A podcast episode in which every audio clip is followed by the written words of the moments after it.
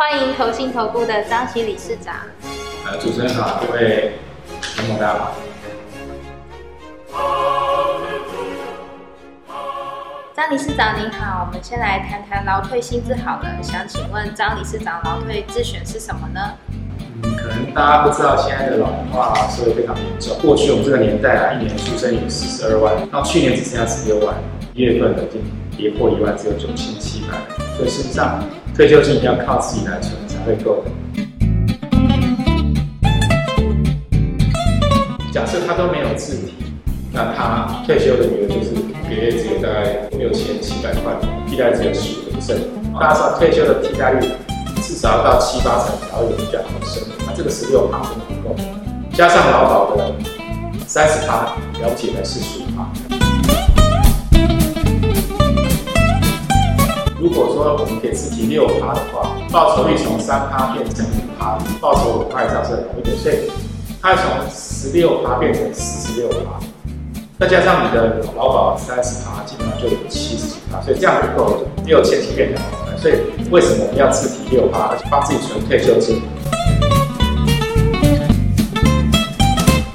那大家知道退休最重要就是报酬，报酬税可以计算，其实。呃，国内的基金已经九点七嘛，所以这个经过复利效果，经过了十五年的报酬是差非常大。那这个也是一个定时定额的概念。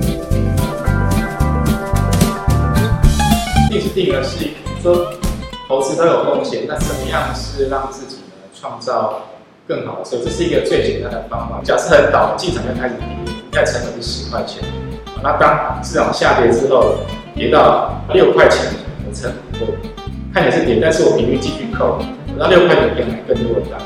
我当市场又回到十块钱，我的成本会从十块变成七点六，这暴涨就有二，超过三十二三十趴的报酬是获利的。那这基本上不用考虑时间点，而且小额可以进行投资。就是说，其实刚提到，就是目前的老龄化社会非常严重，所以我们要帮自己存退休金。退休金呢，就是最好方法就是用定期概念，那然后配的部分每个月提供一次定期的概念。但当然，如果觉得大家自己不够，需要存多一点，可以买一些相对的 ETF 或者来搭配，一天可能少一杯星巴克，应该就可以创造更多更好的。